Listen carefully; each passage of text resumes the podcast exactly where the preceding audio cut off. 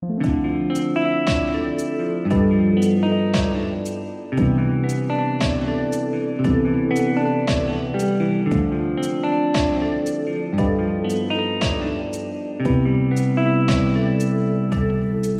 迎来到日出夕阳观察家的频道，我是迪伦。Hello，我是阿福。我们一直漏一集上一集，漏一集上一集，可以啦。我觉得这个步调也应该还 OK。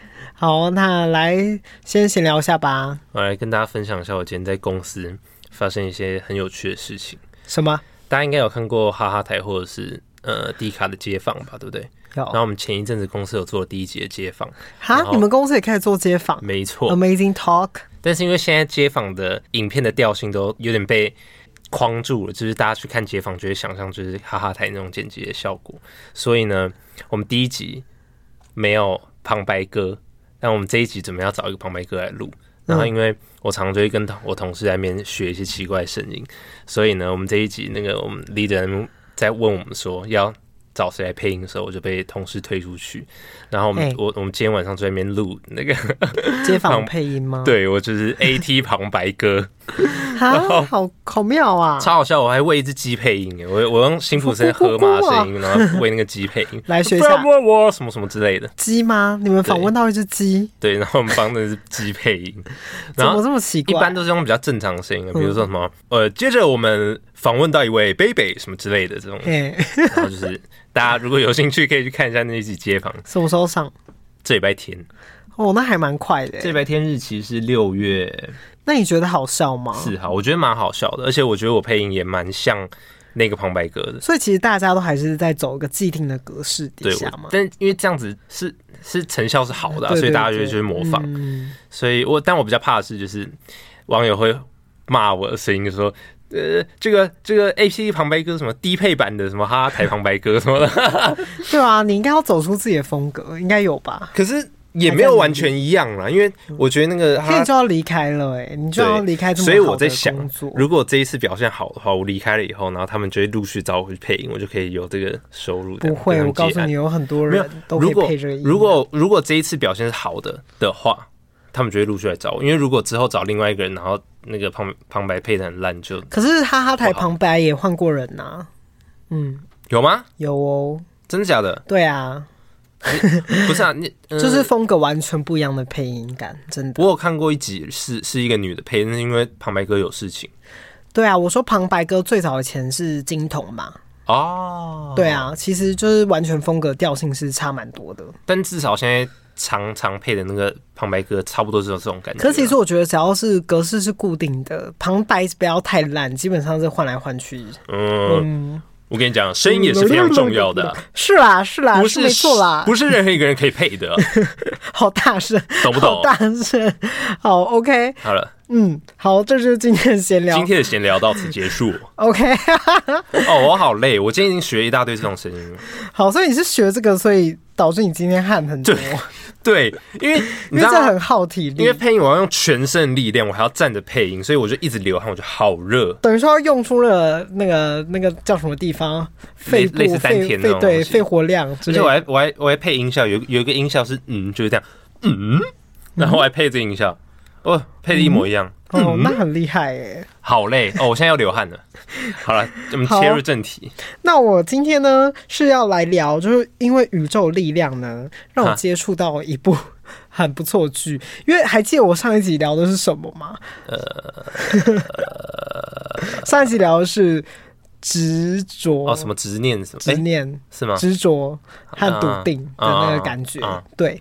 所以呢，不知道是因为聊了这个，然后呢，我就被推播到了一部台湾的剧。被 Netflix 推播吗？不是 Netflix，它是一部叫做《不良执念清除师》。靠背。对，你知道它是台剧？你知道他有来上我们节目吗？这我哦，我知道啊。那好看吗？听说在大陆很红，在对，在中国很红。对，这部片算是从中国红回台湾，我觉得很酷。为什么？怎么了？你不喜欢这部剧吗？不是，因为访问，我觉得访问他们的时候，我觉得很好笑，就是他们完全不知道在干嘛。那个有一个，你说曾敬驊吗？不是，是另外一个男的，他连他自己，童天佑，对他连他自己在剧中的角色，他还说，觉得 “Hello，大家好，我在里面演的是什么”，然后他都有点忘记这样子。因为这好像过蛮久的吧。就是有可能会过一也有可能他是新人呢、啊，他比较对啊，他是新人，哎、嗯欸，他是苗栗高中的，我同乡，他是雕塑啊，我知道，对啊，我有剪，我有剪那一支，所以我大概对他们有点了解。干嘛这样子刁难他呢？对啊，而且他又很帅，你有长他帅吗？没有，没有，没有，没有，对不起，不能批评帅哥。好吗？好，好，好 但他是拍摄全部都在台湾的台剧，但因为它是上架在爱奇艺，对啊，所以我看不到哎，所以它在台湾热度就是蛮不大的。嗯，可是其实实际上看起来的话，它就在中可以知道中国资本力量真的很强大，因为他用了很多动画的制作，我觉得他很用心哎，因为台湾这种有动画特效很多的剧很少，台湾做的吗？对对对，连动画都是台湾做的，那厉害哦！所以我非常推荐，就是要支持台湾的话。就是要去看这部台剧，那他们的，要不然他为什么会从中国红回台湾呢？那他们的动画跟那个月老哪个比较好？你觉得？我没有看月老了。呃，我觉得月老是电影啊，可是他电影，所以呢成本就更大哦，所以那个没有办法，没办法比拟这样。但已经算蛮厉害。对，我觉得是非常厉害。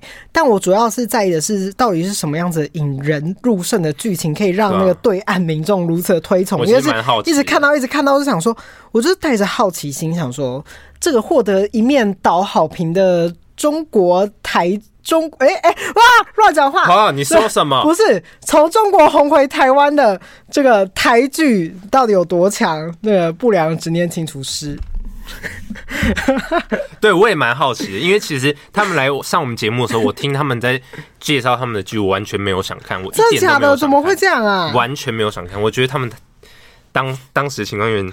哦，好奇怪。那它是一部就非常轻松好入手的喜剧，因为它是喜剧哦，所以我就很喜欢，因为我本身就是，很喜欢看喜剧的人。那。他是用那种非常日常那种打打闹闹的方式来谈论一件又一件很沉重的事情。啊、那哎、欸，你居然讲到黑佳佳，我居然也要讲到他哎、欸，等下后面我就会聊到，所以我刚才才无视你。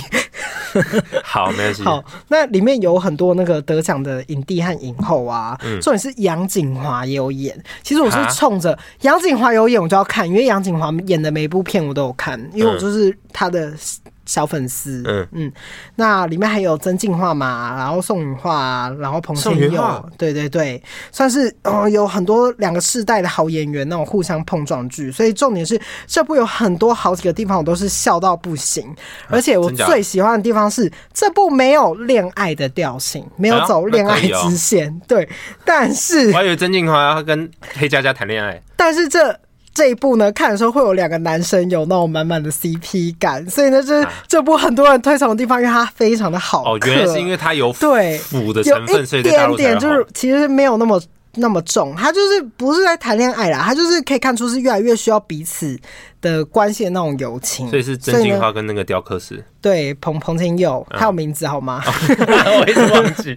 然后他们就一起那个破解谜底，这样子处理一些问题。所以他整个是着重在那个剧情的描述，所以我很喜欢。因为这世界上其实每部剧好像没有恋爱成分就会死掉一样，我就很受不了啊。因为其实有很多剧像那种推理啊、悬疑的，可能还是要牵一点点。可是你牵一点点，有时候就会觉得很痛苦，因为我就是很想赶快知道到底是怎样。对。所以这部我觉得算是非常都走在剧情上面，所以我觉得很棒。他所以他就有更大的篇幅去处理很多故事的细节嘛，而且我觉得台剧很难得出这种奇幻类的喜剧，所以我就觉得一定要执行，因为台产台台台湾很少这种那个奇幻类的喜剧，就是比较那种诶、欸、抽象的那种题材。那我就是做一个尽量不爆雷的分享，好像就大致。呃，没有，我就选择了一个完全不是故事主线的故事。好，那可以。对，因为它故事主线的话是围绕在呃比较悬疑的失踪案跟那个主角群的相处，嗯，还有那个男主男主角家发生的一些巨变跟神秘力量这样子，所以我都会跳过这一大部分，我只会分享其中的一个小单元。好，那这个单元呢，黑佳佳有演。好，对，我觉得黑佳佳演什么鬼，对不对？他。不能算鬼，他是那个执念。对对对，只能说他算一种执念。他是一种。那我就是用一个非常浅浅显易赅的方式来讲解。那他们的主线任务就没有太大关联的故事分享，但我保证好听好吗？我努力的讲的好，那我就直接讲到重点。那真心话饰演的就是朴义勇，这遇意外那个陷入昏迷的男子。嗯，那他醒来之后呢，发现自己透过毛笔字可以跟一些就是不是人类的。东东有一些沟通的超能力，嗯，嗯，那主角在书写毛笔字的时候呢，墨水就会透过他的那个心心灵所想啊，就会互相交缠，并且透透过这个度化的过程，让那些无法放下执念与破碎的心找到一个出口。出口，OK，对。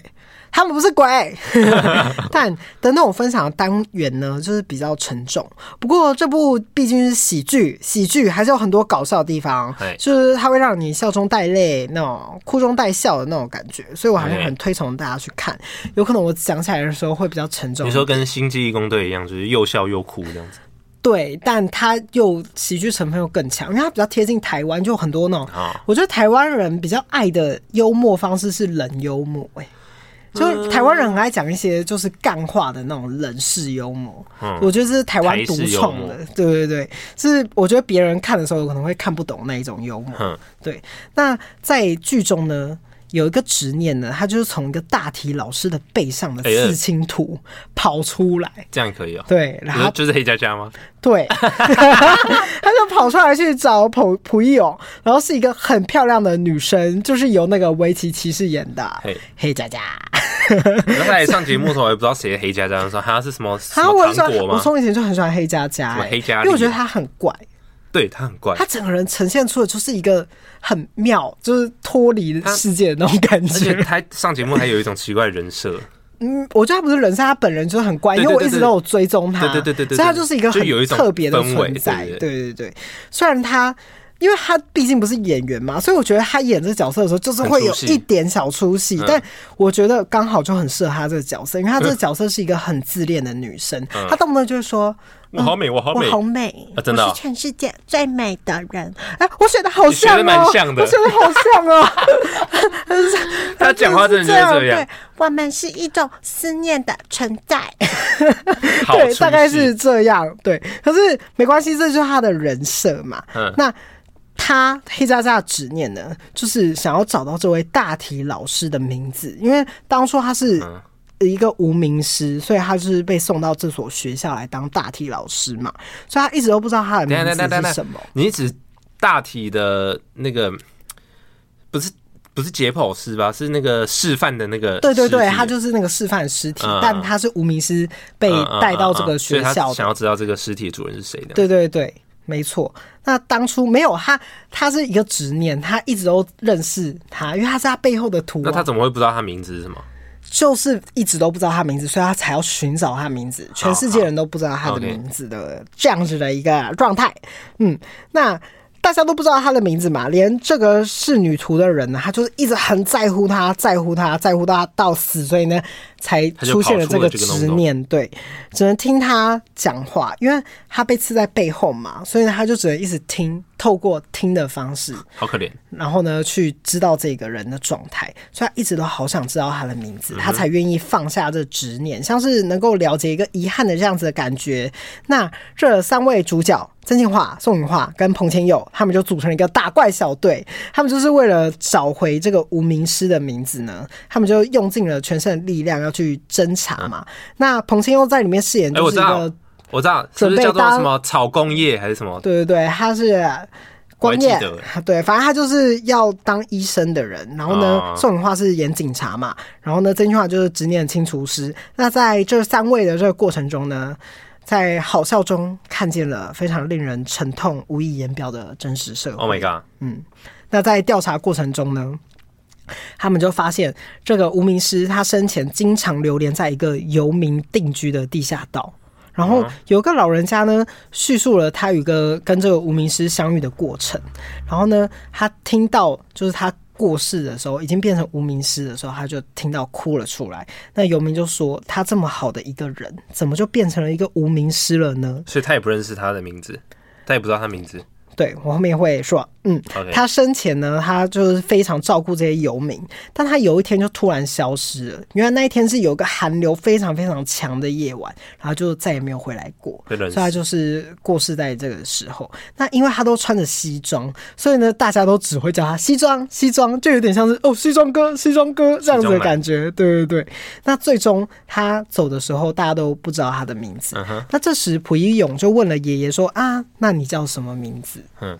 对，我觉得这个非常发人深省，因为都没有人要知道他们的名字嘛。那爷爷这个时候就说出一个非常非常让人深思的话：从来没有人问过我名字啊！名字对你们这些社会上的人才需要，对我们这种人已经没有用了。Oh my god！像我这样的人要名字干嘛呢？确实，嗯、对。啊！你这句话很坏。没有说他讲的有道理。对对对，那时候就是会让人家沉思嘛，嗯、就是哎、欸，这些在社会底层的人，嗯，他们的确会有这样子的想法出现。嗯，那他们为了找名字呢，还找到了那个刺青店，然后从刺青店透过了一些线索，又找到了原本这个男生上班的公司。这样，嗯哦、那在这个过程中呢，就是变得越来越紧急，因为真实的。大体啊，它就已经开始塌陷了。因为其实一个大体腐烂了以后，那个执念就会死掉。呃，执念有可能会被消失，这样 对。但是那个大体就是基本上一般解剖可能可以用个两三年，它那个这个尸体就完全不能用了，哦、已经是不好的状态。对对对，结果这个尸体好像保持了七年都没有塌陷，原因是它一直可以维持这个良好的状况，就是因为黑佳佳它会一直在那边缝缝缝。啊，对，因为他很害怕，就是尸体塌陷，因为他一直想要找到这个人的名字。一般人应该没办法看到黑佳佳吧？没有办法，所以只有那个，只有他们三个人可以看到。他只有他们三个人都看得到。对，呃，看到他可以透过一个方式，那大家自己去看。Oh. 对，反正目前就是这三个人才可以看到。那可以供这些医学院学习的原因，就是因为那个后面是女徒嘛，她的执念，她就不断的帮她修补，所以呢，她才可以一直到这第七年。可是尸体已经到了那种无法挽回的地步。就是尸体不管怎么样，她最终还是会七年太恶了吧？塌陷，他们都会冰起来啦，就像冰库一样。嗯，对，还是蛮恶的。对啊，对。那仕女图的这个女子的灵体呢，她就也开始破碎，所以他们就必须加速找到这个无名尸的名字。那这边就有一个超好笑的那个片段，就是台湾人很爱的那种冷幽默出现了。那第二男主角曹光彦，他就是那个医学系医生嘛，他就在里面。他是医生呢。就是准备要当医生的人，还有在里面那个解剖室呢，他就说：“没错，我一定要帮这个人找到名字。”然后呢，在他旁边的同学就问说：“嗯，我们是可以理解啦，就是但为什么一定要帮这个无名尸找到名字呢？因为就是不知道原因，你为什么要这样子做？这样。”然后那个男主角就看着远方那个侍女，就这样对他点了点头，然后他的朋友就全部转过去这样看。然后干就是没有人呐、然后那些人就说干根本没有人呐、啊，然后呢，那个人准备要讲话的时候，曹光军准备要讲话，他们说他们就是说闭嘴，我们不想知道。哦、我觉得就是这种冷幽默很好笑。他们他们看不到，但是他们以为。碰呃，不是那个谁看得到的？对对对，这样子，所以他就在开始层层剥开这个无名尸的生前的故事。嗯，那这个无名尸扮演那个饰演的人就是范少勋，我的爱，我的心头肉。尸体是还要有一个人那个哦，他会播，他会演一些他以前的过，对对，他有演尸体啊。对，哎、欸，我我高中大学都放范少勋的脸在我的手机，所以他没有穿衣服、啊。嗯。就是只有拍到上半身啊，这么可惜。对，然后范少勋所饰演的大体老师，他在生前家人因故相继就去世了，所以原本和乐的家庭就只剩下他一个，所以生前。他是有考上师范大学的，所以他的梦想呢，一直都是可以当一个老师。不过在家人离世之后，他就直接投入职场，所以他也没有办法完成他当老师的梦想。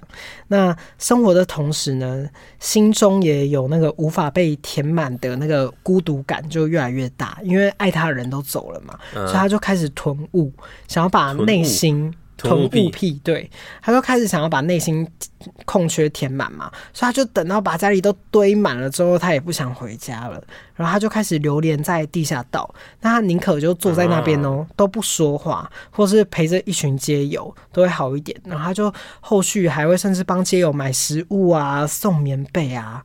然后在职场上呢，职场上呢，甚至愿意加班等到主主管走哦。因为他觉得只剩主管一个人留在公司太可怜了，他还会陪他这样，他是一个这么好的人，对。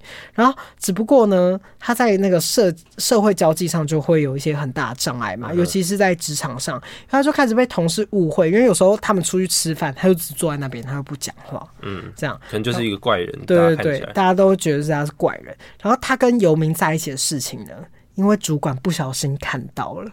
他就说溜嘴了，然后那他这件事情有什么好那个啊？但这件事情就在公司渐渐流传开来，就是会有谣言嘛，就哎、欸，他都跟游民混在一起，可怜哦。对对对对，但是在嗯，在工作和公司的角度上面来说，他们就会觉得说这个不好，这个不好。这样子，嗯，等于是说，嗯，为什么一定要跟游民混在一起？然后，而且这个他的工作也不一定说，哎、欸，少了他会怎么样？所以呢，后来他们上面的人资呢，就把他 fire 掉。哈，对。然后他的主管也非常自责，就是在他帮他讲话之下，也无力回天。嗯、然后上面人资也跟他说，就是留着他对公司也没有益处啊，而且，呃，你们的团队是有一定需要他的存在吗？这样子，嗯。那最后，他就还随意走进了一家刺青店，然后就随便指着一个有人像的图哦，然后他还要求那刺青师跟他说：“嗯，那个人脸啊，拜托帮我把它改的不要那么美艳，因为突然那种画图都会画的很漂亮这样子。”他说：“一般人就好了，只是只是为了让他感觉有一个人陪在他的背后。” Oh my god！对，然后他能够。不，嗯，他能够不再孤单，是因为他会偶尔会自言自语，开始跟那背后的侍女图说。难怪黑佳佳才跑出来。他就会一直在家里，就无聊的时候，他就有可能就会开始对话，找一个人讲话这样子。嗯、所以这就是他的执念就开始产生出来了。嗯、那他主管呢？因为就是也很拍谁嘛，就害他加班没人陪了。对对对，然后呢，他就去他家，原本要关心他，就。进到他家门就被吓到，那个囤物症的状况啊，还有整个身心的状态都很很不行，然后他就离开了。那他都知道，就是他整个身心灵都被侵蚀。他们要帮他吗？他原本要帮他，可是也没有看到人，他就马上跑掉。他知道他这个人感觉像没救了，这样子的感觉，被吓走了。对对对，被吓走了。但他这个时候也才知道，就是。这个工作是唯一让他可以待在人群的最后的机会，就他反而害了他，让他就是走向了死亡这个过程。什么主管啊？对，那最后，可是他也不算错啦，他有帮他讲话，但可能他也不知道了。对对对，因为主要也不是排挤他的是其他的同事，其他同事对，但也不是排挤，就是一些不好的谣传，大家就会想说，的确在一个职场上有个人一直跟游民混，也是很怪，确实对。嗯，没错，就会有这样子的事情发生。那其实他人也不坏。嗯、那最后打怪小队呢，嗯、就在他的家终于找到了那个工作证，所以那个工作证呢就出现了他的名字。所以是那个侍女女，就是那个黑佳佳呢，她就看了那张照片，终于解放了，就哭了出来。对，然后我一直很想看看他长怎样，嗯，对，因为他一直看不到他长怎样。结果嘞？对，然后最后呢，蒲一勇要这些像类似超度这些执念的方式呢，嗯、就是要开始写书法，嗯，对，然后他这时候就写了“生者未忘，逝者亦在”，嗯啊，“生者未忘，逝者亦在”，对，嗯嗯，我觉得简单来说就是，嗯，解释一下，活着的人呢，嗯、还是会。一直思念着逝者，哦、所以呢，他从来没有被忘记。嗯、所以呢，逝者因为我们记忆存在，所以他可能可以永远存在的这样子的概念。嗯、对。那在最后度化的过程中呢，那那个黑佳佳也终于见到了他想见的人，然后就相拥在一起。然后在这个画面中，他怎么见到相拥？呃，不，他怎么见到他想见的人？就是他就见到那个大体。老师就真的跟他面对面见面，就是有点像，对对对，没有，就是在那个灵魂的世界中这样。Oh, okay, okay. 那在七年的那个大体就直接这样啪，像滩线这样子，Oh my God，烂掉，对，还蛮恶心，烂泥。可是我觉得那个特效就做的蛮酷的，就是整个皮肤变超皱超皱，皱到不行，然后那个刺青也变得超灰，还蛮合理的。对，那在这个单元呢，最后他们就到了学校礼堂。对，这边的时候我真的是眼角有泛泪，因为你也知道我就是很难哭嘛。对，虽然这部就是这哭点超过不去看的人就是都会哭很惨，然后看很多人都哭很惨。我这不是没有哭，但都有很多都有戳到我觉得很感动的地方。对，那他们就做了一个送别这些大体老师的纪念会，这样也终于在礼堂中让这位大体老师有了名字，叫做林永川老师。永川、嗯，对，那最初当初那些主管呐、啊，还有流游民啊，所有人都到场送别了他，包括那些打怪小队等等人等等的。嗯、那在义勇呢，在剧中那个时候也非常就是感动，然后呢也流了眼泪，他就说不管怎么样，他还是成为了一名老师。呃，对，对不起，对不起，你在这个地方打嗝，我真的很生气耶。真的很感动哎、欸！他说还是成为了一名老师，我也觉得很感动。对啊，我不觉得你的感动，你那个让这个感动的气氛都走了。好，没关系。好，那在后面那些游民还告诉他说，就是呃，当初呢我说的话说错了，像我们这种什么都没有的人。才最少最少留下一个来纪念这样，对对对。然后这边其实也是有用一个非常幽默的处理方式，就是我准备要流下眼泪的时候，这边就马上收回来，因为蒲一勇就问了阿北说：“嗯，那你叫什么名字？”这样，然后呢，就我阿北的朋友也都在后面，他们全部都说：“啊，我的名字，我的名字是什么？我的名字是什么？”然后结果人太多，蒲一勇就是呢头昏脑胀，他说：“哎呦，你们写在这笔记本啊，我根本记不起来。”这样。他就说：“你们排队，你们排队写下来。”他想说：“如果之后这些人死掉，我又要来找名字累。”对，然后他就觉得累死。下来。其实他的他的那个风格就是这样，他就是一直就是觉得这些这些东西很麻烦，到底为什么要一直找我？你们是有事没事干嘛？他有个地方也很好，说他前面就是他开始第二三次那些执念来找他的时候，他就开始生气，说：“干，我家是打卡景点吗？是这些东西的打卡景点吗？”对他们来说是啊，最后他看得到。对对对。反正就是挺好笑的。那我觉得最后呢，打怪小队他们在车上呢讨论的事情，我觉得他们也讨论出了一个孤单的形状。因为那时候义勇就发问说：“为什么林永川老师？就是我还是搞不懂，怎么会跟一群游民混在一起呢？因为他明明就有家啊。”嗯嗯。然后这个时候，那个警察一趴，他就说：“我们警局呢有个民众。”三天两头就打电话过来报案，只要一打，我们就要全部出动去他家查看，然后确认之后没事就要撤了嘛。他就马上拿出各种吃的喝的理由，就是要把他们留下来这样子。还有一个民众有事没事就会往局里跑，就是扯东扯西不想离开。然后其实我们不理他也无所谓，但他就安安静静坐在一个旁旁边这样子。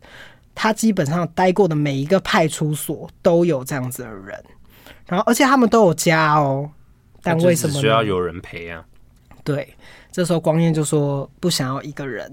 嗯，那好可怜。他们就说，我怀疑呢，囤物也是，就把家里塞饱，那就没有那么空了。嗯，所以刺一个人在背后，那我就不是一个人。嗯，好。对，所以我觉得他这边是有讨论出一个，嗯、呃，其实孤独的形状就类似像这样，就是大家都不想要一个人，但偏偏一个人的时候就会感觉到特别的孤独。嗯、那寻找大体老师的那个姓名的过程中呢，主角群就也开始成长，所以要在后续就不断的探讨一些生死议题，但算是很宏观困难的，因为这个议题就是很难，但是我觉得他们用很幽默的方式，但是用严谨的。态度去看待，所以我就觉得整个故事的层面就是更加全面，所以我觉得非常非常的棒。嗯嗯，那何谓执念呢？你知道吗？执念就是很坚持一个思想，嗯，这算执着吧？执念是有念想存在，就是一种执着的思念。嗯，好，那我来这边认真来跟大家解释一下执念啊。好，那。佛家呢有说过，人生有八苦，一点二五倍，一点五倍。人生有八苦：生老病死、爱别离、怨憎求不得、爱恨情仇。那啊哈，不错吧？好，那像思念这些东西等等的这种八苦。执念就会开始作祟，这样，所以我觉得不良执念清除师，我觉得他选了一个超难的题材，哎，因为这个题材很困难，但他用很巧妙的地方去切入，所以我我这边是用一个推荐的方式来推荐大家去看，因为它里面更多，就是我只讲了一个其中小小单元，小小小单元，它里面有还有很多很多故事啊。对，它就十二集，然后就完结了。哦嗯，很快，所以他就是用一个一个故事呢去梳理很多的故事线，嗯、但因为它是执念，不是什么鬼啊灵啊这种东西，所以它是剧本上写起来就会非常自由奔放，因为它不不局限于一些像那种很多诅咒的系列啊，那种鬼片都是为了达成某个愿望啊。就不会有很多限制，对，或者等等不择，他就会不择手段了。反正不管怎么样，我就是要达成这个目的，我就是要杀了这个人，或者是怎么样，达成一个某个意义的方式。反正现在它是一个执念，所以会有很多新的对叙事方式。对，嗯、那这部是用很日常，然后又很平凡的那种方式叙述，所以尽管这种所谓执念东西不可能会有消除的一天。对，因为其实你看执念，我刚才讲那些生老病死、爱别离啊、情仇等等的永远都会有执念。对呀、啊，永远都会有这些想法，所以他在这个故事的建构下，所有的事情都可能产生执念。像一个放不下失踪好几年小孩的妈妈，嗯、一个想要永远保护亲人的心，或是一个无法接受小孩死去的父亲。所以他探讨的东西都非常非常深。Uh. 那世界上有多少无法承受这种孤独在世界上发生？所以我觉得这部可能没有描写像有一些片处理生死议题讲的这么精准，但我觉得他谈的很恰到好处，因为是喜剧嘛，你、uh. 就可以很轻松的去看待，然后也可以从这个作品中获得很多能量。然后呢，视野很大，要剖析的东西也很多，因为人心是复杂的。是，所以在看的时候，常常我也会不清楚。我常常在看这部的时候，前面前面都会有那种啊满头问号，因为它就是建构在一个不知道、不确定的状况，才慢慢拉出那个故事线，慢慢拆解啊。我跟你讲，像尤其是就是像是究竟什么是思念，嗯，就是可能放不下，可能是什么，就是不知道嘛。嗯、然后那些执念就很靠背，他每次去找那些主角的时候，都会说。就是你来找我干嘛？那些执念说我不知道啊，不知道这样，他们就是前面每个都讲不知道。我那时候看的时候就想说，干你不知道我，你不知道，知道吗？对，那个朋友说不知道我怎么会知道？对，他就一直这样。然后我那个时候看的时候也会满头问号，想说干他妈的这个东西又是从哪里跑出来的？对，就一直在想说这些东西从哪里跑出来的？等等的，嗯哼，对，嗨。所以在不知道也不知道在干嘛的状况下产生出来的东西呢，就是心理延伸出来的那个因果关系、情爱纠葛，有理说不清。所以他们不是妖怪，也不是灵体，也不是鬼，他们是执念。对，就是各种方式呈现出来执念，所以他们就把故事讲的超级自由，嗯，用了很多那个台湾冷幽默啊，表现的恰到好处又不那个不出戏。而且我前面真的有一直笑到停不下来，因为有些演技就是很夸张，像杨景华，杨景华一直演的戏都是比较偏沉稳。杨景华是那个为什么吃兔兔那个吗？不是，那是隋唐。哦，那隋啊，对，疯掉，差很多呢。杨杨谨华演技就一直都是演很内敛的那种角色。嗯。对，因为像他演一把青的那个师母啊、师娘那种，就是深植人心，所以他演这种好笑的片，我就觉得非常突兀。那他有搞笑吗？有，他，他在里面就是最好笑的。真的，他算是一个非常好笑哦。哦，那是因为他脱离他原本角色，所以他特别好笑。因为他是一个，就是他要演一个很坚强，但又很像朋友的那种妈妈，嗯、所以他在里面就是让我印象很深刻。因为像他在最前面，就是可能第一集吧。还第二集，他妈妈就在电视上就很用力的揍了两三个人，是用拳头啊，嘣嘣嘣这样揍人，这样 就很好笑，很爽。反正就在这边呢，推荐给大家。好，嗯，那在这边我就讲一点我的小浅见，好不好？好，嗯，那其实我觉得执念可能就像是人类的三魂七魄，嗯，因为。Oh 嗯，很像是我们有时候会苦苦痛嘛，或者是憎恨一些东西，所以呢，导致我们死后的时候，可能灵魂会破碎。所以破碎的灵魂呢，它就会寄托在某些东西上面。那这些东西有可能就是所谓的执念。就是如果人呢很难脱离那种八苦苦痛，就会坠落到地狱的深渊。人家都是这样子讲的，就是如果你是你没有办法化解这些苦痛的话，你就会掉入地狱，很难呢、欸。嗯好比来说，所以我就觉得，其实人间也有可能就是一场地狱。嗯哼，因为我们就是会一直活在那些过去的懊悔里呀、啊，或是直到被遗忘的时候，才有可能会消除这个执念的状况。嗯，那人生在世。也有好多没有办法原谅自己的事情，也有没有办法原谅的人。不过，在这盛满罪恶的世界中，总是有苦尽甘来的时候，或是一个愿意拥抱你的时刻。嗯，我是这样写。那人最常思考的，我觉得就是活着真的好痛苦。就像觉得活着很痛苦吗？就是欢乐时光只有在不懂事的时候。啊，真的假的？就小时候啊，什么都不知道的时候。是啦，但其实呢，所谓活着的意义，我在这边就跟大家稍微说一下，因为先能够跟自己孤独相处，我觉得很重要。因为人生百味，凡事苦，真的啦，人生百味，凡事苦，所以活活着呢，本身就是一个痛苦的本身。为什么我会这样说？因为人一活就是。活出来就出生的那一刻，我们就是爆哭啊，我们就是大哭迎接这个世界啊，嗯、所以我们都已经大哭了，就是很痛哎、欸，一定很痛。我觉得出生的时候一定很痛，所以我们才会哭。所以其实我们人一出生的时候就是苦痛，死掉的时候也是苦痛。当你理解到这个活着的本身呢，你就会发现，其实人生其他剩下的都算是快乐跟幸福。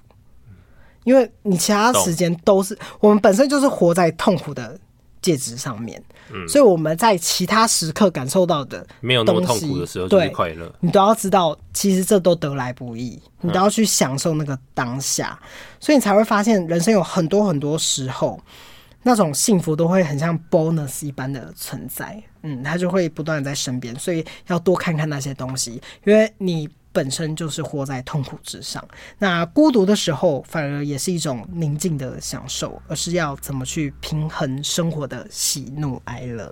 就像是人生苦短啊，对，有任何值得开心的事情都要。好好的享受啊！然后看你怎么讲，能讲比我好吗？哎、欸，你 人生百态百事苦。哎、欸，拜托，这都是我那个用心打出来的，我整个是那个绞尽脑汁，你知道吗？知道，知道。对啊，好，那去看心经啊。对，那重点是我们要去哪里看这个东西？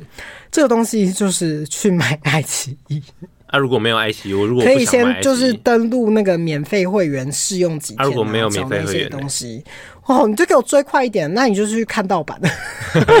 没有很多人现在都在敲完 Netflix 可以上架吗？拜托，好，如果 Netflix 上的话，我就看。我觉得以这个敲完的程度，就是未来一定会上架。嗯嗯，没错，因为毕竟那个盗版那个低画质，那个动画看起来一定是。挺挺不优秀的，挺乐色的。对，但我还是要抢得这个先机，跟大家分享这个好推荐这部剧。嗯，好，人生百百都是苦，晚安，晚安，再晚安，晚安，拜拜，拜拜。